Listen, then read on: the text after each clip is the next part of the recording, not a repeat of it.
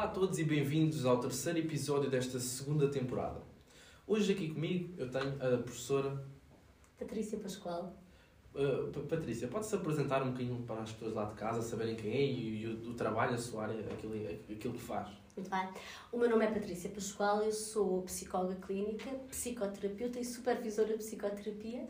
Portanto, além destas valências de base, nas quais eh, sou formada e pratico há, há muitos anos, tenho também especialização na área da saúde sexual e a maior parte do meu trabalho de investigação é feito na aplicação hum, de princípios e de modelos da psicologia clínica à área da saúde sexual. E, portanto, aqui na Universidade de Lusófona, coordeno o mestrado em Sexologia e subcoordeno o doutoramento em Psicologia Clínica. Estou também ligada ao serviço hum, de Psicologia que vamos em breve ter a funcionar em pleno na nossa universidade.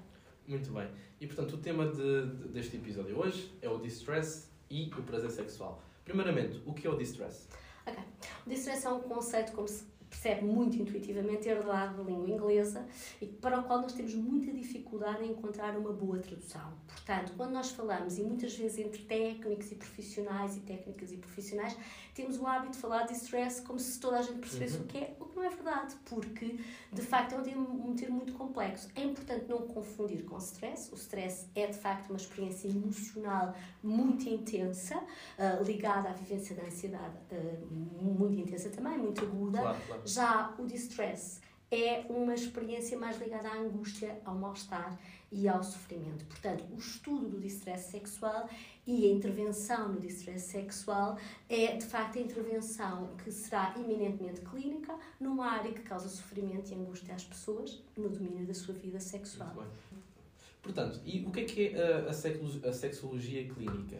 A sexologia clínica é, dentro da sexologia, a área que se dedica mais ao estudo e à intervenção ao conhecimento clínico. Convém perceber de base que a sexologia é uma área em que se cruzam múltiplos saberes de múltiplas disciplinas e, portanto, para o conhecimento em sexologia contribuem a história, a antropologia, a sociologia, o direito, a estatística. Mas de que forma é que essas áreas todas podem ser aplicadas? podem ser aplicadas um são, ângulos, para- são ângulos diferentes. Por exemplo, a história. A história pode, pode interessar-se pela forma como determinada civilização ou comunidade, em tempos mais antigos, abordava a sexualidade legalmente. E aqui já se entrecruza, se calhar, Ok, com a área exato. do direito. Portanto, e aí nós na psicologia, se calhar, não temos tanto interesse. Hum, depois, por exemplo, a, sociologia pode se interessar por estudar movimentos, grupos sociais. Portanto, há aqui uma grande ligação. Curiosamente, uma das áreas que nós sentimos que dá muitos contributos para o estudo da sexualidade é, por exemplo, os meios de comunicação.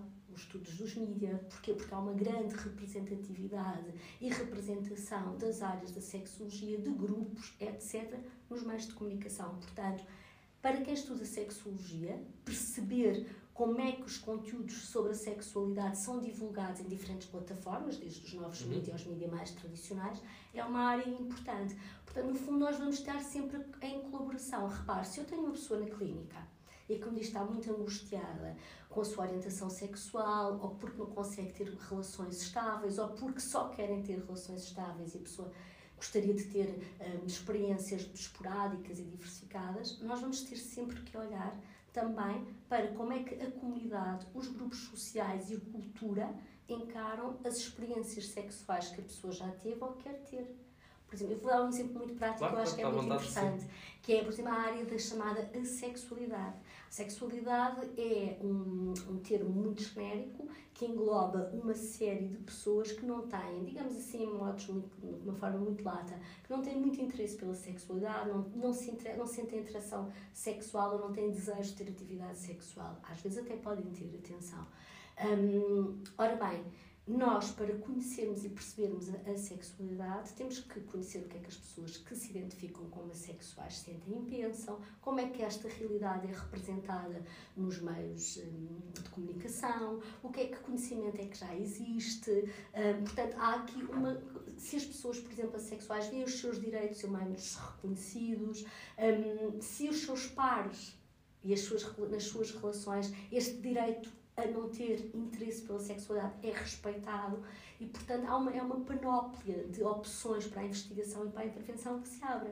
Portanto, há de facto uma grande plenitude de temáticas que podem ser observadas. Nós, na clínica, e voltando à questão claro. inicial, o grande interesse é de facto pela angústia, pelo sofrimento e de que forma este sofrimento e esta angústia, que são às vezes muito, muito severos, um, se relacionam com experiências sociais, experiências relacionais, às vezes até com traços que as pessoas têm e que podem ser uh, ainda trabalhados em termos clínicos para minimizar esse sofrimento. Há coisas que nós não podemos fazer. Nós não podemos, por exemplo, na clínica mudar a sociedade, mas podemos dar um contributo, quer do ponto de vista enquanto profissionais, por exemplo, falando de forma informada, comunicando sobre sexualidade, que muitas vezes se presta a uma comunicação deficiente e, e, pouco sustentada na ciência.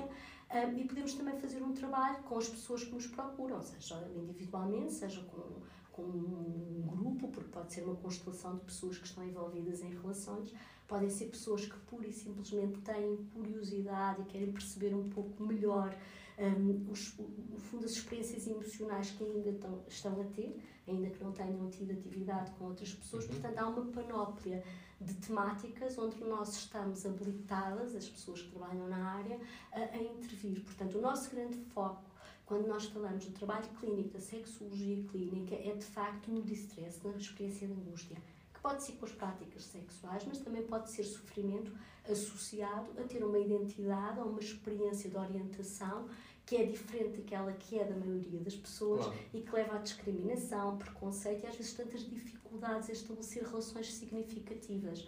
Portanto, é uma área de trabalho que, parecer restrita, acaba por ser muito, muito ampla.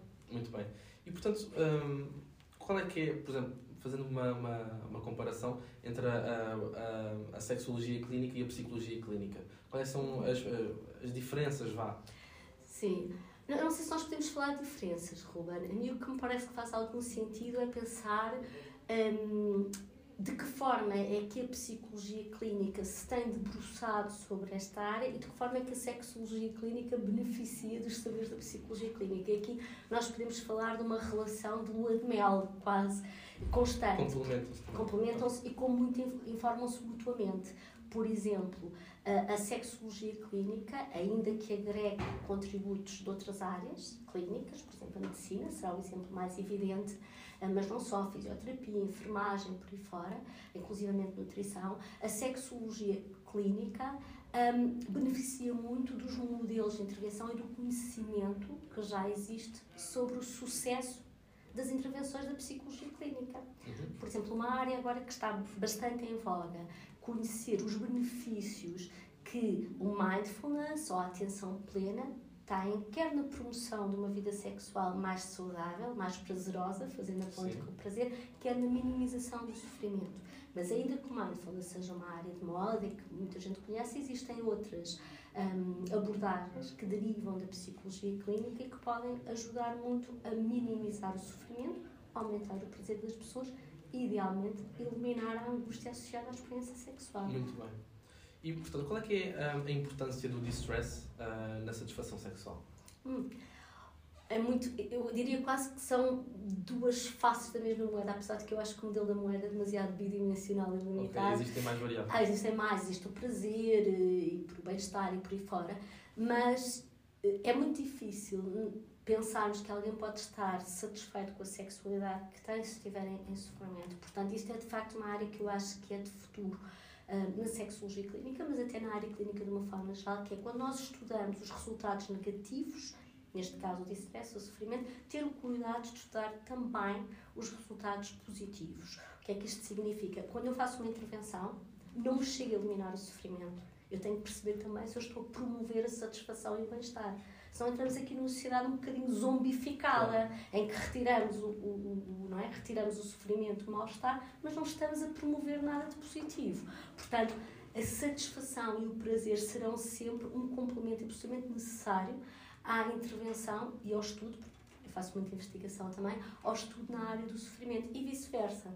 É? Portanto, também eh, é importante quando estudamos o prazer, estudamos a satisfação e queremos intervir e promover, ter o cuidado de não estar a introduzir algo que pode de repente potenciar o sofrimento e que nós nem sequer tínhamos pensado nisto. Portanto, é, há que tentar pensar. Não sei se nós devemos falar em extremos ou em contínuo, mas nesta visão mais rica uh, do que é que é a experiência humana e, e não, não fragmentar, não é? Portanto, e uhum. pensar na experiência humana como um todo. Até porque lá está, a vida também é feita de altos e baixos e não podemos só pensar em estar bem, porque inevitavelmente também temos que estar mal, estar mal em algum momento e temos que saber lidar também com isso. É verdade, a aceitação das emoções negativas, principalmente quando elas são ajustadas à experiência, é muitíssimo importante. E nós sentimos na sexualidade e outras áreas que há quase uma, uma, um evitamento a reconhecer a experiência emocional negativa. Ah, eu estou sempre bem, ah, estou sempre bem disposto, ah, tens que ser mais otimista. As emoções negativas existem porque são adaptativas. Quando nós perdemos alguém, o processo de dor e de, e de angústia associada à perda, e a perda pode não ser necessariamente a morte, pode ser a, a perda afastamento. um afastamento, uma relação, um até um local de trabalho e de pessoas que eram muito importantes para nós, uma amiga, um amigo, portanto, as relações íntimas compreendem diferentes tipos de, de relação.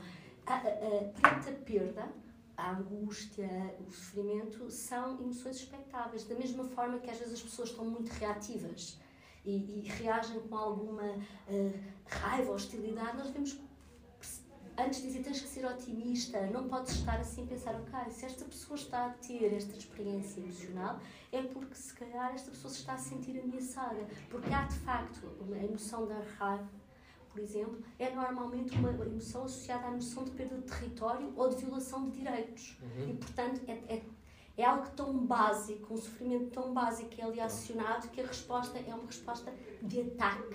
Mas é porque a pessoa se está a sentir atacada. Não é? E, portanto, essa experiência da pessoa se sentir atacada resulta numa experiência emocional negativa. Claro. E, portanto, aceitar que as emoções negativas existem, respeitar e até com colegas e pessoas com atuação de cidadania é importante. Senão entramos num problema gravíssimo, mais uma vez, que é a estigmatização claro. das pessoas que sofrem e que não ajudam em nada. Não, não, é nada bom. Não é nada bom.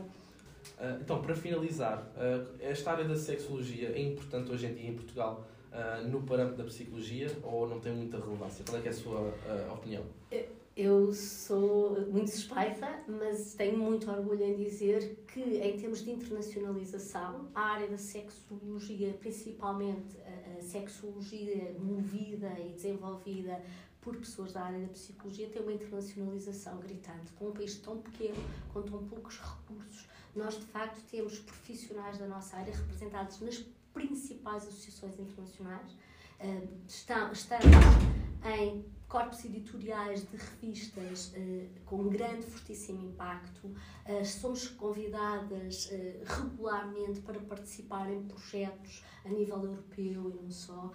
E é uma área que nós devíamos ter bastante orgulho, porque não, somos, não estamos só lá, nós estamos lá em, lugar, em lugares de grande destaque e somos uma referência internacional hum, muito sólida e já há algum tempo, portanto é um percurso que foi construído hum, de uma forma que começou pela prática, por quem está exatamente uhum. a praticar e que tem conquistado uma visibilidade absolutamente extraordinária. Eu estou a falar da psicologia, naturalmente, mas isto acontece também com outras áreas disciplinares.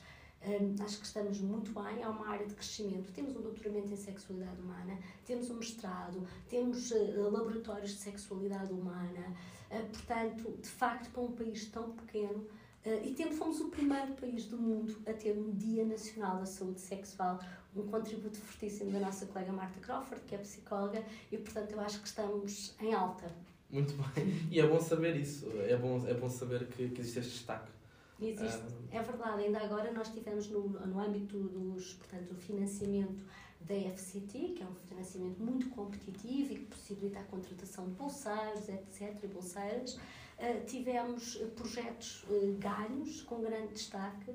Temos projetos a ser financiados uh, a nível europeu, portanto, eu acho que estamos aqui claro. a criar muito conhecimento e muita formação. Então, muito sucesso, tanto para si como para a sua área no futuro. Muito, muito obrigado, professora Patrícia. Obrigada, Ruben, obrigada. Por hoje é tudo. Muito obrigado a todos vocês que estiveram a assistir. Conto com vocês, então, naturalmente, para o próximo episódio. E muito obrigado. Então, ficamos por aqui.